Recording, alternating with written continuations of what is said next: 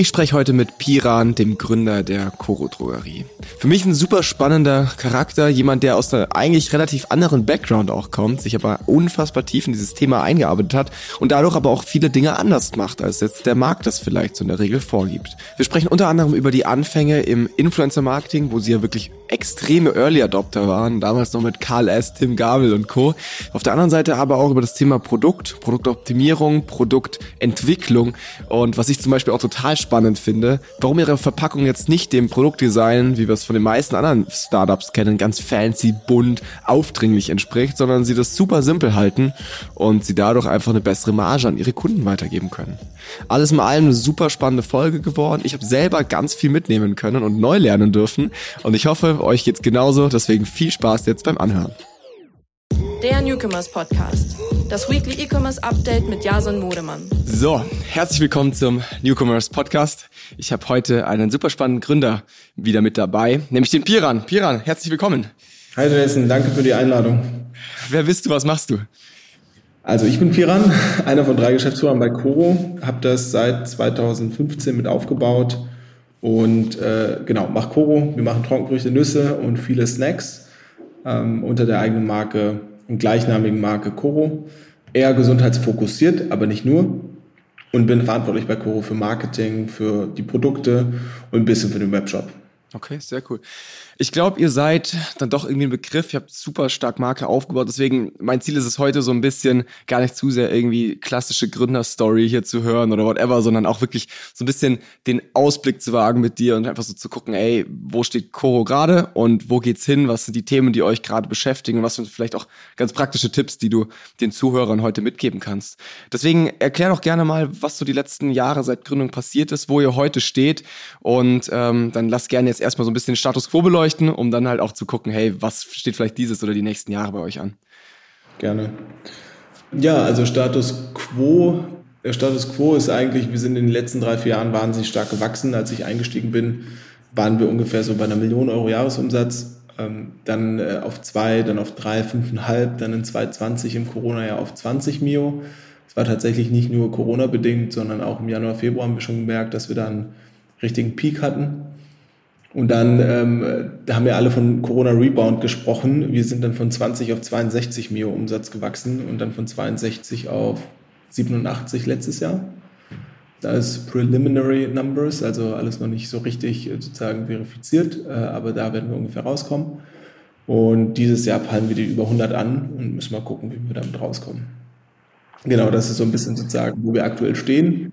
Was war denn so dann verantwortlich für dieses starke Wachstum? Wenn du jetzt sagst, jo, es war zwar während Corona, aber hättet ihr auch ohne Corona äh, vielleicht in einem ähnlichen Maße geschafft? Was waren eure Durchbrüche? Genau, also hätten wir die Januar-Februar-Zahlen 2020 interpoliert, wären wir irgendwo bei 13 bis 15 Millionen Euro Umsatz rausgekommen in 2020. Und top kam dann nochmal ungefähr 50 Prozent Uplift durch Corona auf 20 Mio. Also Corona war auf jeden Fall ein Treiber, das muss man einfach sagen. Aber zwei Punkte, die wir wirklich für uns messen konnten, die signifikanten Einfluss hatten auf, den, auf das Umsatzwachstum, waren einmal sozusagen die Sortimentserweiterung. Wir waren dann irgendwann so breit, dass die Leute uns als quasi Restocking-Alternative wahrgenommen haben. Alles, was sie zu Hause hatten an Linsen, an äh, Trockenfrüchten, Nüssen, haben sie dann einfach bei Koro gekauft und gerestockt, weil ihnen die Brand gefallen hat, weil wir gute Preise pro 100 Gramm hatten bei, oder immer noch haben bei den Commodities, aber auch inzwischen innovative Produkte. Ein Jackfrucht getrocknet kriegt man aktuell nicht im Handel. Wenn man die haben möchte, kauft man bei uns und wenn man eh schon bei uns kauft, kauft man auch andere Produkte mit bei uns. So quasi mit der Idee. Also wir sind halt krass auf Longtail gegangen die ersten Jahre, sind super breit im Sortiment geworden. Als ich eingestiegen bin, waren wir bei ungefähr 30, 40 Produkten. Inzwischen sind wir bei 1500. Still growing, was das äh, Sortiment angeht. Und wir probieren uns auch immer neue Sortimente aus. Das war ein großer Grund. Ein zweiter Grund waren aber auch die Produktfotos. Ich glaube, bis dahin waren immer nur Produktfotos so dieses typische White Background transparentes äh, Foto, was man so aus dem E-Commerce klassisch kennt von Amazon, von den ganzen Plattformen. Und wir haben uns äh, zum ersten Mal in dieses sozusagen typisch kommerzielle amerikanische gewagt, also wirklich pastellfarbene Hintergrundfarben. Ich meine, ihr macht ja auch viele Videos, Ads und so weiter, da, da kennt man das schon. Bei so Produktfotografie ist das äh, zumindest damals noch gar nicht so richtig angekommen äh, im E-Commerce und da haben wir uns quasi an so amerikanischen Direct-to-Consumer-Brands orientiert. Damals war es, glaube ich, Harry's und Dollar Shave Club hat man bestimmt mal gehört, ähm, und haben diese genau diese pastellfarbenen Hintergründe mit dem harten Licht, dass es so ein bisschen Vintagey Paparazzi-Look. Äh, das haben wir dann sozusagen über das gesamte Portfolio gemacht. Hat dann 40k oder so gekostet. Es war auch schwierig, gute Fotografinnen und Fotografen zu finden, die diesen Stil hinbekommen, weil im Endeffekt, wir haben diese Plastikverpackung, diese Dollpacks. Ähm, die sind super praktisch und auch äh, sozusagen netto nachhaltig, wenn man sich wirklich mal die Metrics anguckt. Aber die sehen halt nicht so geil aus und die kann man auch nicht so schön ins schöne Licht drücken. Und das war eben eine geile Methode, dass, ähm, also da eine gute Fotografin zu finden, die das so hinbekommen hat, wie sie es hinbekommen hat, das war schon, schon nicht so einfach. Also das sind so die beiden Punkte. Wobei ich glaube, dass dieser, dieses Sortimentsding wirklich ähm, essential gewesen ist, dass wir wirklich als Einkaufsalternative inzwischen wahrgenommen werden für alles äh, an haltbaren Lebensmitteln. Ja, mega strong. Also lass gerne nachher auch mal so ein bisschen drauf eingehen, wo es dann auch hingeht, ne? Also weil ich meine, du meinst gerade schon still growing, so was irgendwo äh, fallen mir dann irgendwann auch gar nicht mehr so viele Sachen ein, die ihr noch dazu packen könntet, die ihr noch nicht habt. So.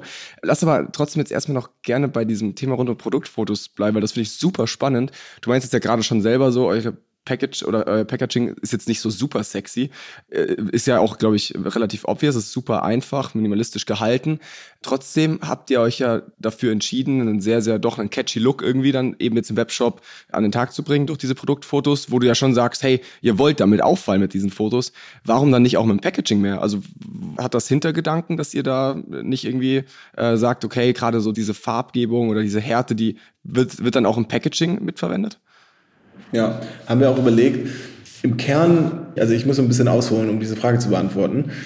Unser technischer USP ist ja eigentlich die Flexibilität in der Verpackungsart und Größe. Und das erlaubt es uns erst, mit den Herstellern im Ursprung zu arbeiten oder mit den direkten Produktionen zu arbeiten. Wenn man sich jetzt beispielsweise ein Produkt bei uns anguckt, das gebrannte Mandeln heißt, das ist in, einer, in einem blauen Beutel, das sieht aus wie ein Müllbeutel. Äh, und wir haben mit dem Hersteller so oft gesprochen, hey, kannst du bitte transparente Beutel für uns machen? Kannst du da irgendwas Cooles machen? Das kann er aber nicht, weil dann müssen wir wiederum zum Distributor oder zum Großhändler gehen. Und das kostet natürlich mehr Geld. Jeder nimmt sich Marge, mindestens mal 20, 25 Prozent. Und wir wollen das Produkt ja auch so günstig wie möglich an den Endkunden vermarkten. Und was wir hier halt beschlossen dann haben mit dem Hersteller ist, dass wir so ein Inline-Printing machen. Das heißt, eigentlich die Maschine, die sein MHD druckt, die druckt das gesamte Etikett auf diese blaue Tüte aber die Taktung der Maschine wird eben so äh, eingestellt, dass es nicht äh, nach fünf Kilogramm Mandeln quasi die Verpackung äh, zerschneidet, sondern nach einem Kilogramm. Und so können wir direkt vom Hersteller beziehen und dann direkt an den Endkunden verkaufen. Wenn wir jetzt eine harte Vorgabe hätten, dass das Packaging fancy aussehen muss, dass es eine bedruckte Folie ist und so weiter und so fort, dann könnten wir das nicht. Und dann wäre das Produkt locker, locker, locker im VK 50 Prozent teurer. Und das ist zwar in Ordnung für alle Produkte, die wir, ja, wo wir halt eine gewisse Innovation mit an den Tag geben, also wo wir halt selbst entwickeln, hm, aber für alle Commodities, also das rote Linsen oder Mango und so weiter, das sind ja irgendwo auch ein Ticken vergleichbare Produkte. Da funktioniert das nicht. Da müssen wir wirklich Preisführer sein und zumindest preislich konkurrenzfähig sein. Und deswegen haben wir gesagt, gut, unsere Designsystematik muss eigentlich unserem Konzept und unserem harten technischen USP folgen. Und deswegen haben wir dieses ganz einfache A7-Etikett. Witzigerweise hat unser Design hier die Agentur Sonnenstaub gemacht, die auch Fly Food und The New Company und was hat die noch gemacht? Äh, Just Spices haben die gemacht. Also relativ sozusagen bekannte Packaging-Agentur, so eine kleine Boutique aus Berlin. Und wir sind immer noch der einzige Kunde, den die nicht als Referenz nennen, weil die uns, glaube ich, so hässlich finden, ne? dass die uns nicht auf die Website packen möchten. Und ich rufe den Peter immer an, hey Peter, könnt ihr nicht? Ja, schauen wir mal und so. Der vertrostet mich dann immer. Ja, druckst du dann rum, oder wie? Richtig, richtig. Aber tatsächlich äh, habe ich dem gesagt damals, wir können nur A7. Das ist unser Standardformat, was auch die Ursprungsländer können. In der Regel haben die so eine Art Thermotransferdrucker, der einfach nur schwarz-weiß druckt. Und da kommt halt so eine Rolle rein und dann wird einfach das Etikett drauf gedruckt. Also einfach schwarz-weiß.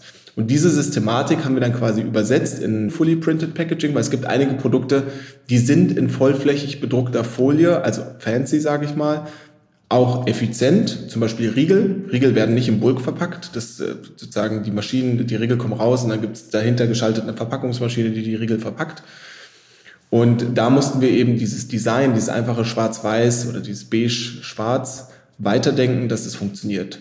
Und erstmal haben wir diese Illustrationen, die wir haben, einfach fortgeführt, haben jetzt aber relativ viel Feedback vom Retail bekommen, die gesagt haben, hey Jungs, also schön und gut, sieht halt natürlich aus und so, aber irgendwie weiß der Kunde nicht, was er kriegt, wenn er das nicht öffnet. Das heißt, ein Nicht-Koro-Kunde, der sieht nicht, was ihn erwartet, bevor er den Riegel öffnet.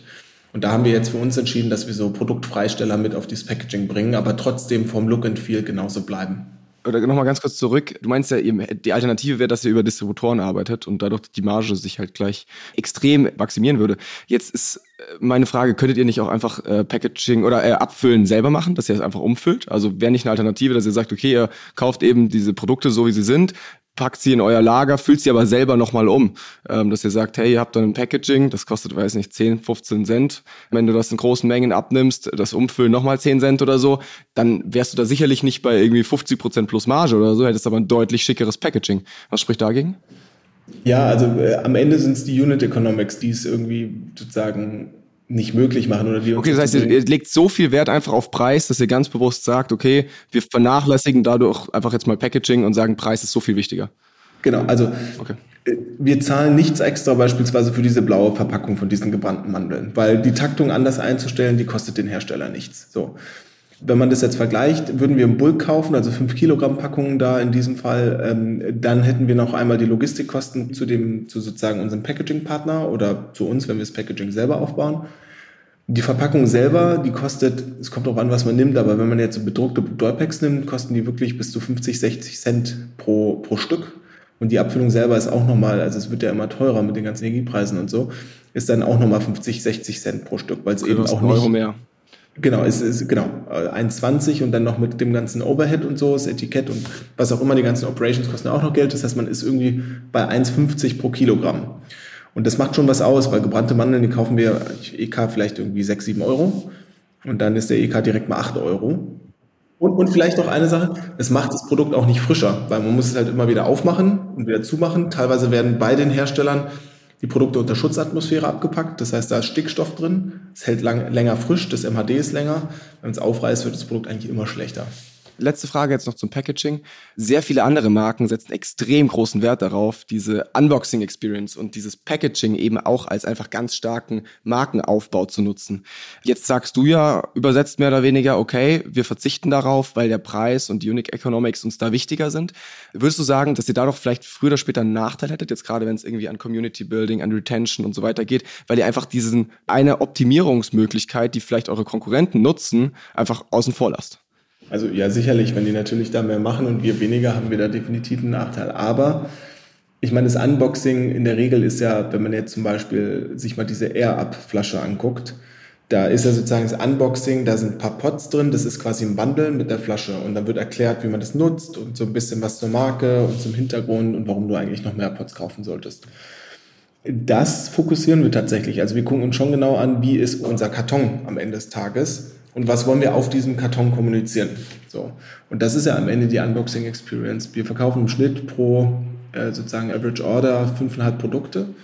Entsprechend ist der Karton selber das Vehikel, was angeboxt wird, wenn man das so sagen kann. Und äh, da machen wir jetzt so Wimmelbilder drauf, wo man dann quasi suchen muss und so ein bisschen die Koro-Historie versteht und die einem so ein bisschen näher gebracht wird. Wir setzen Incentives rein, dass die Leute uns bewerten, unsere Produkte bewerten, haben da extra eine Riegel jetzt drin, äh, den man mit einem QR-Code scannen kann und dann sozusagen für jede Bewertung eines Produktes innerhalb einer Bestellung kriegt man dann Loyalty Points. Die Loyalty Points kann man dann aggregiert wiederum einlösen. Also die ganze Klaviatur an CM, auf die wir uns jetzt dieses Jahr konzentrieren, die haben wir schon sozusagen, we have taken that into consideration. Okay, alles klar. Das heißt, ihr geht auch da Schritte. Jetzt ist es natürlich so, dass ihr in super vielen Ländern irgendwie auch schon aktiv seid. Ne? Du meinst ja vorher, ich glaube, irgendwie in 20, 30 Ländern oder so. Ihr wollt da wirklich äh, nicht nur jetzt irgendwie auf Deutschland schauen, sondern geht auch weit schon über die Grenzen hinaus. Was sind denn da die stärksten Länder für euch gerade? Was sind so Länder, wo es vielleicht auch von Anfang an gut geklappt hat? Wo habt ihr euch vielleicht die Zähne ausgebissen? Ich glaube, das ist immer ein super spannendes Learning für viele Zuhörer, welche Märkte da irgendwie am meisten Spaß machen für so deutsche Startups. Ja, also Frankreich macht wahnsinnig viel Spaß. Das liegt daran, dass die Leute prozentual mehr für Lebensmittel ausgeben und Lebensmittel auch tendenziell teurer sind. Also mit Deutschland, Aldi und Lidl, das ist ja sozusagen eigentlich ein Lebensmitteldumping-Markt. Entsprechend sind wir auch gewohnt, sehr, sehr strikt und sehr margeneffizient zu sourcen. Und die Produkte dann einfach in Frankreich äh, zu vermarkten, ist super komfortabel, weil du dann relativ einfach einer der günstigsten Anbieter bist und deswegen einfache Kunden akquirieren kannst. Also das ist ein Top-Markt für uns. Italien hat lustiger oder interessanterweise auch gut geklappt, weil eigentlich aus ähnlichen Gründen. Was tatsächlich nicht so gut funktioniert, ist alles, wo die Logistikschwierigkeiten bereitet. Also England, UK ist jetzt aktuell ziemlich schwierig wegen der ganzen Brexit-Thematik. Da haben wir relativ viele Aufwände mit Verzollung und so weiter. Es gibt wenig Synergien und die Penetration im Markt ist auch höher. Also mit, mit den ganzen Retailern und den ganzen sozusagen der ganzen Health Awareness, die sind ja doch immer ein, zwei Jahre sozusagen vor Europa oder vor Deutschland äh, am Markt und da haben Retailer auch viel stärkeren Gesundheits- äh, und Healthy-Fokus quasi. Und da ist die Competition entsprechend höher. Und dann mit einer Lieferzeit, wie, wie, sozusagen mit sieben bis neun Tagen, sind wir auch so mittelkonkurrenzfähig, ja. Und da beißen wir uns aktuell die Zähne aus und überlegen auch, ob wir den Markt nicht wirklich runterfahren auf ein Minimum. Wir haben auch Griechenland probiert, das hat auch nicht so gut funktioniert, weil die Lieferzeit zu lang ist. Am Ende scheitert es halt an der Lieferzeit und an der Zahlungsbereitschaft der Countries. Äh, tatsächlich Nordics funktionieren ganz gut, Schweden läuft gut, Dänemark läuft gut, Norwegen haben wir noch nicht und Polen war immer so ein Wackelkandidat. Inzwischen läuft das aber relativ gut. Ähm, wir können uns noch nicht so hundertprozentig erklären, warum. Aber ähm, sozusagen am Anfang dachten wir, gut, es läuft nicht gut, weil die Zahlungsbereitschaft da auch nicht so groß ist. Aber inzwischen, inzwischen sehen wir da ziemlich, ziemlich guten Zug. Und solange man sozusagen plus minus null oder sozusagen leicht unprofitabel in den Märkten wächst, gibt es für uns eigentlich keinen Grund, uns da, uns da zurückzuziehen. Aber UK werden wir wahrscheinlich zumachen. Und Griechenland auch. Das heißt aber am Ende ein relativ klassisches Bild eigentlich. Also es ist genauso das Muster, das ich jetzt fast erwartet hätte. So gerade Nordics funktioniert ganz gut, Italien. Frankreich wundert mich ein bisschen. Also das höre ich eigentlich auch nur aus dem Food, also du hast ja auch perfekt schon von weggenommen jetzt. Das höre ich eigentlich nur aus der Food Industry, dass es da irgendwie einfach fällt. Gerade jetzt irgendwie Fashion, Lifestyle, da beißen sich hier viele die Zähne aus. Wie schaut's denn aus mit dem Heiligen Gral Amerika? Also habt ihr irgendwie in den USA schon erste Schritte getan? Also wir haben erste Schritte gemacht. Wir haben unsere Produkte rübergeschifft ganzen FDA-Approvals ähm, durchexerziert äh, und dann äh, teils die Produkte auf Amazon gelistet und über, über die Plattform verkauft und teils aber auch über, versucht, über den Webshop Fuß zu fassen. Wir haben gestartet mit der Ostküste und unser Learning war jetzt, dass Webshop echt schwierig ist, weil einfach sozusagen neue, neues, neuen Traffic darauf zu bringen und so weiter ist halt echt ein Pain. Aber ähm, Amazon läuft eigentlich relativ gut. So, jetzt hat Amazon aber vor kurzem die Preise erhöht in Amerika, was die Logistikgeschichten angeht. Und das fliegt uns so gerade so ein bisschen um die Ohren. Deswegen müssen wir überlegen, ob wir das weiterführen oder einstampfen. Aber an sich sehen wir Riesenpotenzial in Amerika. Der Markt ist riesig. Wir sind halt sehr, sehr lean gestartet. Wir starten auch in Länder immer super lean. Wir stellen ein bis zwei Praktikanten ein, die übersetzen und alles machen. Customer Service und Influencer und pipapo. Und wenn wir sehen, okay, da ist ein bisschen Traktion, irgendwann haben wir dann so einen Schlüssel pro Umsatz Euro, können wir dann so viel FTEs drauf allokieren. Das sind dann meistens sozusagen die Praktis, die wir übernehmen, die am besten sind. Und dann sozusagen gehen wir sukzessive hoch, wenn der Aufwand des Landes größer wird. So, aber wir gehen halt super Linie. Also im Country zu, zu starten kostet uns eigentlich 5K. Natürlich USA ein bisschen mehr, weil wir das nicht über das gleiche Lager und so weiter machen konnten, die Produkte vorfinanzieren mussten und so weiter und so fort. Aber interessant ist es, ob wir es weiterführen in der aktuellen Rezession, wissen wir noch nicht hundertprozentig. Euer absolutes Steckenpferd im Marketing ist ja Influencer-Marketing, was man so mitbekommt. Ist das dann auch der Kanal, über den ihr versucht, diese neuen Länder zu äh, erschließen? Ausschließlich? Genau, wir kopieren die Marketingstrukturen aus Deutschland, aber wir sehen, dass es krasse Differenzen gibt äh, im Influencer-Marketing pro Country. Also unser Learning war in Schweden beispielsweise, hat Influencer Marketing gar nicht für uns funktioniert. Also 0,0. Ähm, wir wissen noch nicht hundertprozentig, ob es trotzdem sozusagen Upper Funnel die Leute aktiviert hat und wir über Performance dann die Leute abgegrast haben und die Leute einfach sich zu fein waren, 5% Gutscheincodes einzulösen. Oder ob die Conversion generell bei Influencern schlechter ist und quasi klassische Ads besser funktionieren.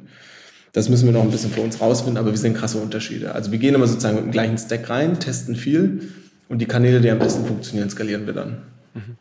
Aber lass doch gerne mal ein bisschen auf Influencer-Marketing eingehen, weil, wie gerade schon gesagt, ich habe das Gefühl, da seid ihr echt omnipräsent. So in jedem Podcast, auf jedem Foodblog findet man den von dir gerade genannten 5%-Code für Coro. Ich glaube, da habt ihr echt eine krasse Dominanz aufgebaut. Wie habt ihr das geschafft? Äh, was waren da vielleicht auch gerade so die Anfänge? Und äh, wo steht ihr damit heute? Also wie wir damit angefangen haben, vielleicht erinnert sich man einer an hier Karl S., Misha Janetz, Tim Gabel und Co., also diese sozusagen Influencer der ersten Stunde. Das war, glaube ich, eine ziemlich wilde Zeit, an die sich irgendwie viele erinnern, die so in meinem Alter sind. Äh, für mich war das sozusagen der erste Zugang zu generell Fitness. Das war ja eigentlich, also Fitness-Lifestyle gab es ja nicht in Deutschland. Äh, die haben das quasi dann hier bekannt gemacht. Und damals haben wir einfach den Leuten Pakete geschickt und geschaut, was passiert. Und was wir gesehen haben, ist, dass die Umsätze hochgegangen sind und dann auf einem höheren Plateau äh, sozusagen stehen geblieben sind. Das war wie so eine Gelddruckmaschine. Manchmal ärgere ich mich, dass wir da nicht noch stärker reingegangen sind ins Influencer-Marketing damals. Aber die CACs und so, die man da hatte, ist einfach sozusagen unmenschlich geil gewesen. Eine richtige Goldgräberstimmung quasi. Kannst du da ein paar Numbers raushauen? Also was habt ihr so einem Tim Gabel oder so hingelegt für Postings? Also ich weiß jetzt nicht spezifisch, was wir Tim Gabel hingelegt haben, aber so YouTubern mit 100k Followern haben wir für zwei bis vier Videos im Monat vielleicht 500 Euro gezahlt. Das ist natürlich absurd, ne? Und die haben dann, die haben dann auch 100, also die haben dann auch 50k Views oder so auf den Videos gehabt oder 50 bis 100k sogar. Also die View zu Abonnentenratio war nochmal krasser. Also TKP kann ich nicht sagen, vielleicht zwei Euro oder so. Also das war, TKP war halt einfach unterirdisch. Wieso habt ihr damals nicht mehr äh, investiert? Weil ich meine, das war ja, hat man ja wahrscheinlich relativ schnell gemerkt, dass das ganz profitabel funktioniert, oder? Herr Costa und ich kommen ja nicht klassisch aus dem Marketing. Also wären wir quasi die typischen Performance-Marketer gewesen oder hätten vielleicht an der WHU studiert, dann wären wir eher sozusagen aggressiver reingegangen, weil man da schon mal sozusagen Vergleiche gesehen hat und basierend auf diesen Vergleichen auch hätte einschätzen, besser einschätzen können, dass das eine, eine absolute sozusagen Gelddruckmaschine ist. Wir haben natürlich immer gebenchmarkt mit dem besten Deal, den wir hatten. Und der war auch im Influencer-Marketing, also haben wir Richtung guten Deals im Influencer-Marketing optimiert. Plus, wir hatten auch nicht so viel Cash. Also du brauchst ja trotzdem Cash, um das so ein bisschen vorzufinanzieren. Also zumindest das ganze Working Capital und so weiter. Und das hatten wir einfach nicht. Also es mussten wir irgendwie organisch wachsen. Aber wir haben schon alles, was wir hatten, reinvestiert. Also wir haben keine Gewinne oder so aus der Company rausgezogen, sondern haben immer sozusagen maximal viel dann auch in genau diese Kanäle investiert. Also Retrospektive, ja, ich glaube, wäre man da sozusagen Serial Founder, professioneller und ein bisschen erfahrener gewesen, hätte man, glaube ich, schneller mehr Geld von externen Geldgebern allokieren können auf das Thema. Definitiv. Aber am Ende, ich meine, ich war Anfang 20, war gerade, ich habe Mathe, Mathe studiert, kam gerade aus der Uni und musste erstmal das ganze Marketing-Thema so ein bisschen lernen, verstehen, was E-Commerce ist. Von daher war das eigentlich immer noch eine ganz gute Spielwiese und hätte man, glaube ich, Investoren von Anfang an reingeholt, hätte man diese Spielwiese gar nicht mehr so gehabt. Aber wie kann es sein, dass zwei Dudes, die relativ wenig Plan von Marketing haben, auf diese Goldader damals dann gestoßen sind? Also wie seid ihr darauf gekommen, da überhaupt so stark reinzugehen auch am Anfang? Ach, das war, also natürlich, wenn man diese ganzen YouTuber guckt, dann sieht man ja auch, dass die von anderen Brands bespielt werden. Und dann, wenn man selber eine Brand hat, dann denkt man da automatisch dran. Und dann fragt man die einfach an. Mega, also ich glaube, da habt ihr einiges richtig gemacht, auch wenn man sich vielleicht im Nachgang Vorwürfe macht, dass man hätte mehr investieren können, glaube ich, hat das auch sehr, sehr stark euer, euer Wachstum und euren Erfolg dazu beigetragen. Kiran, jetzt lass doch gerne mal so ein bisschen auch in die Zukunft schauen. Ich meine, wir hatten ja vorher schon so ein bisschen drüber geredet, dass ihr euer Sortiment laufend weiter ausbaut. Was kann man da erwarten? Also was können die Zuhörer erwarten, wenn sie in fünf Jahren auf den Koro-Shop gehen? Was wird es dann da geben, was es jetzt vielleicht noch nicht gibt? Sind's, werdet ihr komplett bei Food bleiben? Werden es vielleicht auch Non-Food-Themen? Werdet ihr vielleicht auch dahin gehen, dass man den kompletten Wocheneinkauf früher oder später bei euch wirklich in den Warenkorb legen kann? Also holen uns einfach mal ab und äh, nehmen uns da mal in eure Vision mit rein. Ja, also wir werden erstmal kurz- oder mittelfristig nicht in Fresh reingehen, weil die Logistikkette einfach keine Synergien bietet. Da müsste man komplett from scratch die ganze Logistik aufbauen. Das wäre dann eher so ein Hello Fresh Case und das sind wir einfach nicht. Das wäre auch zu viel Groundwork, den wir stemmen müssten. Wir werden ähm, definitiv stärker im Non-Food-Bereich werden, aber auch weiter den Food-Bereich stärken. Das heißt sozusagen, ich weiß nicht, welche beiden Bereiche sozusagen schneller gestärkt werden, aber ich glaube sozusagen in beides sind wir gerade bereit zu investieren. Im Non-Food-Bereich haben wir auch viele Accessories, mit denen man quasi unsere Produkte enablen kann. Das sind Mixer, Elektroartikel, aber auch so Kitchenware-Produkte. Da wird es noch ein bisschen was geben. Wir haben mal mit dem Gedanken gespielt, auch im Kosmetikbereich ein bisschen uns umzugucken, ob wir jetzt irgendwie Naturkosmetik oder ähm, sozusagen evidenzbasierte Kosmetik noch aufnehmen. Da kann man tatsächlich, was die Lieferkette angeht, mit diesem technischen USP, von dem ich gesprochen habe, vieles anders und unseres Erachtens besser machen, also was sozusagen Price-Performance angeht. Da haben wir jetzt sozusagen ein paar Tests, die kommen werden und die werden dann zeigen, ob wir uns da weiter involvieren oder, oder eben nicht. Wir haben immer im, im Hinterkopf dieses Thema Brand Dilution. Ne? Es kann natürlich auch irgendwas sein, so dass wir zu stark als Retailer wahrgenommen werden. Da haben wir immer so ein bisschen, gucken wir immer nach links und rechts. Aber also Fokus ist und bleibt Food und äh, wird es auch bleiben. Also wir die meiste Zeit allokieren wir auf dieses ganze Thema Nussmuse, Snacks, ähm, alles rund um Nüsse. Und da sind wir auch schon jetzt bekannt und haben auch sehr, sehr tiefe Einblicke in die Lieferkette. Zum Beispiel jedes Nussmus, was wir haben, kommt eigentlich von einem anderen Supplier. So, Pistazienmus kommt nicht vom gleichen wie äh, Haselnussmus, das kommt nicht von dem gleichen wie Mandelmus. Und wenn jetzt zum Beispiel eine Retail-Brand eine Eigenmarke im Nussmusbereich rausbringen möchte, aber auch sozusagen viele Nussmus-Only-Marken, die jetzt sozusagen Food-Startup-Bereich unterwegs sind, die nehmen sich einen Supplier und machen alles mit dem. Es ist aber so, dass die Nüsse nicht überall wachsen und dass Supplier schon vertikalisiert sind und dass die schon Unterschiede haben. Und deswegen ähm, glauben wir, dass wir da so eine Differenzierung haben, ähm, dass wir diesen ganzen Markenkern Koro um diese, diese Premium-Nüsse ganz gut aufbauen können. Also wir verbinden gerade die Nussmuse mit Proteinriegeln. Letzte Woche wurden unsere Proteinriegel bei DM gelauncht, die sind fast schon ausverkauft. Das ist einmal einer mit Pistazie und einmal einer mit Erdnuss.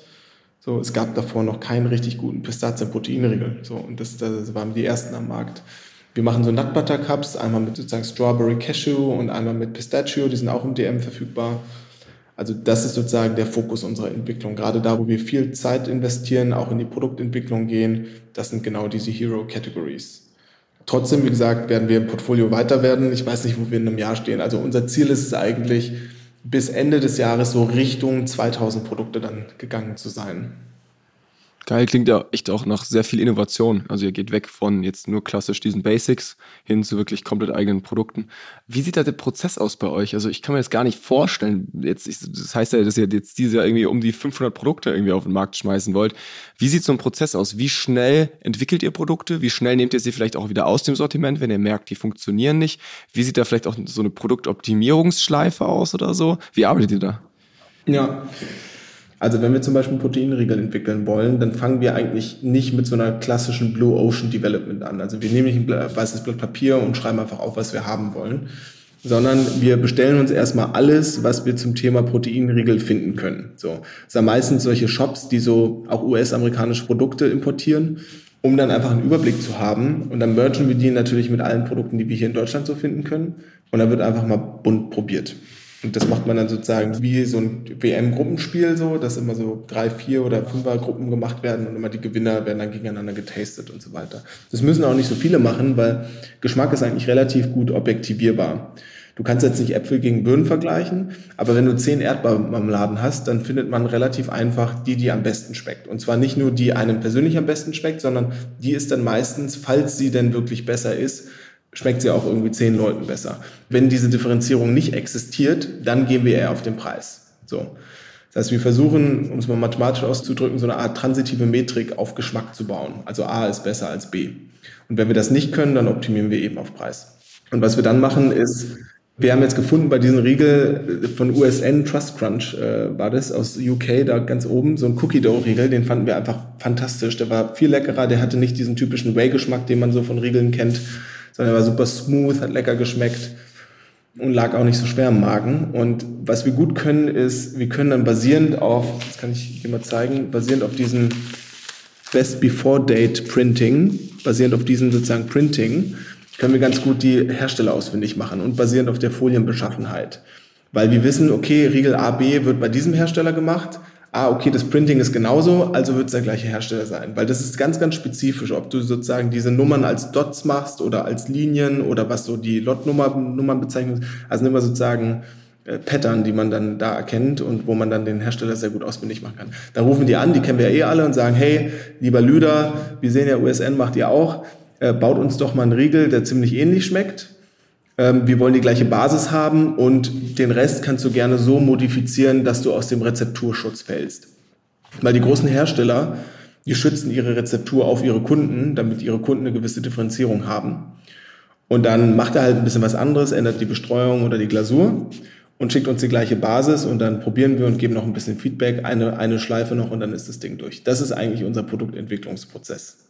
Ja, geil. Das heißt, also ich hätte mir das jetzt so vorgestellt, ihr seid da so in eurem kleinen Labor und mixt da ein bisschen rum, aber eigentlich ist es mehr so ein Agentenjob. Ihr schaut, dass ihr irgendwie so auf die Fährte des, des richtigen Produzenten kommt und ähm, äh, seid einfach vor allem auch sehr gut darin zu analysieren, was gut ist am Markt, oder? Also, dass ihr einfach schaut, okay, was gibt's schon, was ist gut und wie können wir es vielleicht noch einen Ticken besser machen. Und sobald wir ein bisschen warm geworden sind mit den Herstellern und verstehen, wie deren Verfahrenstechnik ist und was die mit den Maschinen können und was auch nicht, versuchen wir mehr Innovation reinzubringen. Also zum Beispiel mit dem gleichen Hersteller haben wir jetzt unser Pistazienmus mit reingebracht und haben gesagt, arbeitet das bitte in die, in die ähm, sozusagen in die Füllung ein.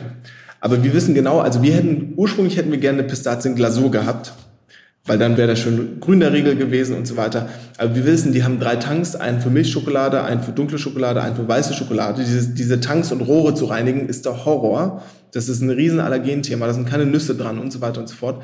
Deswegen sozusagen müssen wir verstehen, wie die aufgestellt sind, maschinell, damit wir spezifisch Akzente setzen kann. Und den haben wir dann connected quasi mit unserem Lieferanten für Pistazienmus die haben direkt bezogen, wir hatten da kein Involvement und dann haben sie das irgendwie eingearbeitet. Diese Masse müssen sie natürlich andicken, das ist nicht nur Nussmus, sondern es wird angedickt, damit das auch in Form bleibt und dann auch ein bisschen Süße kriegt. Und am Ende ist es halt ein geiler Pistazien-Proteinriegel mit unserem Mus geworden. Okay, ja krass. Ja, super spannend, da mal mit reingenommen zu werden in äh, so den Prozess, wie ihr einen Pistazienriegel erstellt. Den werde ich mir auf jeden Fall gönnen, wenn ich den irgendwo sehe. Und wenn wir schon dabei sind, ähm, mit dem Code Newcommerce äh, 5 äh, hier in den Show Notes gibt's bestimmt auch bei Coro was. den, den richten wir danach ein, Piran. In den Show Notes äh, gibt's den Coro-Code. Piran, letzte Frage von meiner Seite noch. Ich meine, wir sind ja gerade schon in einem E-Commerce-Umfeld, das sich krass schnell verändert. Und ähm, jetzt hier im Newcommerce-Podcast soll es immer auch ganz viel ähm, darum gehen, hey, wo geht's hin? Und wir wollen gar nicht so viel zurückschauen, sondern viel auch einfach gucken, hey, was sind denn so Trends und was funktioniert denn gerade? Kannst du uns irgendwie eine, ein Thema geben, wo ihr jetzt gerade super stark vielleicht auch schon dran seid, beziehungsweise wo du ganz viel Potenzial siehst? Ähm, jetzt vielleicht gerade im neuen Jahr 2023, was sind Themen, wo du sagst, da sollten jetzt gerade Online-Shops viel mehr rein investieren, weil das ist irgendwie so ein kleiner Rising Star? Also ich glaube, ich würde als erstes immer die Produktfotos optimieren, wenn die nicht gut sind weil das bei uns einfach schon so, eine riesen, so einen riesen Conversion Uplift gebracht hat. Ich würde mehr Video und Interaktion auf die Seite bringen. Das finde ich äh, also super, super, super spannend. Ansonsten, was Marketing selber angeht, habe ich tatsächlich selber so ein bisschen, also ich frage mich selber, was jetzt aktuell die richtigen Marketingkanäle sind. Das testen wir jetzt gerade aus. Da kann ich, glaube ich, keine Empfehlung geben. Da bist du sicherlich deutlich stärker und kannst da sicherlich eine Empfehlung aussprechen, was sinnvoll ist an Marketing-Channels. Aber ja, allein um den Webshop, ich glaube, ich würde da Community aufbauen, äh, stärker Reviews anzeigen, versuchen die Kern, sozusagen die Early Adopter zu incentivieren, sich mehr zu beschäftigen mit der Seite, da auch mal einen Comment zu hinterlassen, äh, Produktfotos und auf jeden Fall Videos mit rein. Also wir machen für all unsere Produkte jetzt Produktvideos, die wir auch auf den PDPs zeigen. Und sowas zieht einfach, weil das einfach was Neues ist wieder. Es, es haben nur eine kleine Anzahl an Shops, die bewiesenermaßen besser konvertieren als die, die keine Videos haben. Und deswegen glaube ich, wenn man da schnell ist, hat man eine starke Differenzierung. Gerade die Großen haben riesen Aufwand und äh, sozusagen bürokratischen Rattenschwanz für all ihre SKUs so Videos nachzuziehen. Und da können die Kleinen auf jeden Fall aus ihrer Agilität heraus einen Wettbewerbsvorteil aufbauen. Mhm. Du meinst jetzt ja gerade schon so das Thema Interaktion und Aktivierung auf der Seite. Ich glaube, gerade bei euch ist das super wichtig, ne? Durch euren starken Community-Fokus auch. Was sind da so Beispiele? Also ich meine, Rezession wäre jetzt sicherlich eine Sache. Ja, das ist schon dann natürlich, das ist schon die ganz, ganz enge Zielgruppe, die auch schon gekauft hat dann. Jetzt vielleicht auch, was gibt's für Themen, wo du sagst, hey, bisschen weiter oben im Marketing-Funnel, was, was könnten Interaktionen sein, die ihr da in Zukunft auf der Webseite einbauen wollt? Also wir wollen so Kleinigkeiten. Also Rezension ist das eine Ding, aber auch zum Beispiel, dass man die als helpful markieren kann oder dass man auf die antworten kann, ohne sich komplett einloggen zu müssen. Wir bauen gerade so ein Rezepte sozusagen Einreichsystem, dass man sich, wenn man eingeloggt ist im Account, eigene Rezepte einreichen kann, dass das möglichst einfach gemacht wird und am Ende des Tages immer so eine Art Incentivierungsstruktur, dass die Leute auch Bock haben, sich da zu beteiligen. Das muss nicht immer ein Rabattgutschein sein, Meistens sind die Leute, die sich beteiligen, auch irgendwie Brand Lover, das heißt so Incentivierung über Exklusivität, über exklusive Produkte, über irgendwelche Badges, die, die Leute, also ein bisschen Gamification. Das hilft halt einfach extrem. Also konkret genau dieses Helpful-Ding, Rezensionen, ähm, Rezepte und so ein, quasi so ein Community. Wir machen jetzt so ein Community Corner, wo man so ein, einfach so ein Avatar-Profilbild hochladen kann und es wird dann sozusagen statt der Review statt dem Review-Avatar angezeigt und so. Und das sind halt so kleinere Hacks, äh, die wir machen. Ach so, was wir auch machen ist, TikToks und Insta-Stories von unseren Partnern mit auf den Store quasi hochladen und zeigen, äh, was man sozusagen mit dem Produkt machen kann, weil den Content kaufen wir uns quasi eh für die Media Reach und dann auch nur sagen, das ist ein einfaches, das noch bei uns auf der Website hochzuladen. Für den Influencer ist auch cool, wenn die nicht ganz so groß sind, nehmen die da auch keine extra Kohle für. Auf Produktbasis aber? Also auf Produktseiten dann, auf den PTPs? Genau, auf, auf die PDPs. Wir denken immer PDPs und Push. Also Push ist für uns Startseite und Landingpages und PDP ist sozusagen PDP. Was wir machen ist, In der Story werden, weiß ich nicht, eins bis n Produkte zugewiesen, weil es kann ja auch ein Unboxing beispielsweise sein. Und diese Story wird dann wirklich bei diesen 1 bis N Produkten auf der PTP angezeigt. Wir machen es aber so, dass transaktionale Kunden nicht abgefuckt sind. Entschuldigung für den Kraftausdruck. Sondern, dass die, dass sozusagen, dass es versteckt ist in einem Tab, der dann irgendwie heißt irgendwie Community oder wenn die PTP ein bisschen länger ist, weiter unten, dass die Leute, die sich aktiv inspirieren lassen wollen, sich auch inspirieren lassen können. Die Leute, die aber einfach nur transaktional kaufen wollen, dass die nicht gestört werden. Ähm, aber wir zeigen das auf allen PDPs an, genau, auf den, PDP, auf den relevanten PDPs. Okay, super coole, konkrete Tipps auch nochmal hier am Ende. Piran, vielen, vielen Dank dir. Ganz ehrlich, großen Respekt an, was ihr da aufgebaut habt. Habt das super geil gemacht und ich bin gespannt, wo es dann noch hingeht mit euch. Und vielen, vielen Dank dir auch, dass du heute hier im Newcomers Podcast mit am Start warst. Danke, Jason. Danke auch für die Einladung. Bye, bye. Ciao. Der Newcomers Podcast. Das Weekly E-Commerce Update mit Jason Modemann. Jeden Mittwoch. Überall, wo es Podcasts gibt.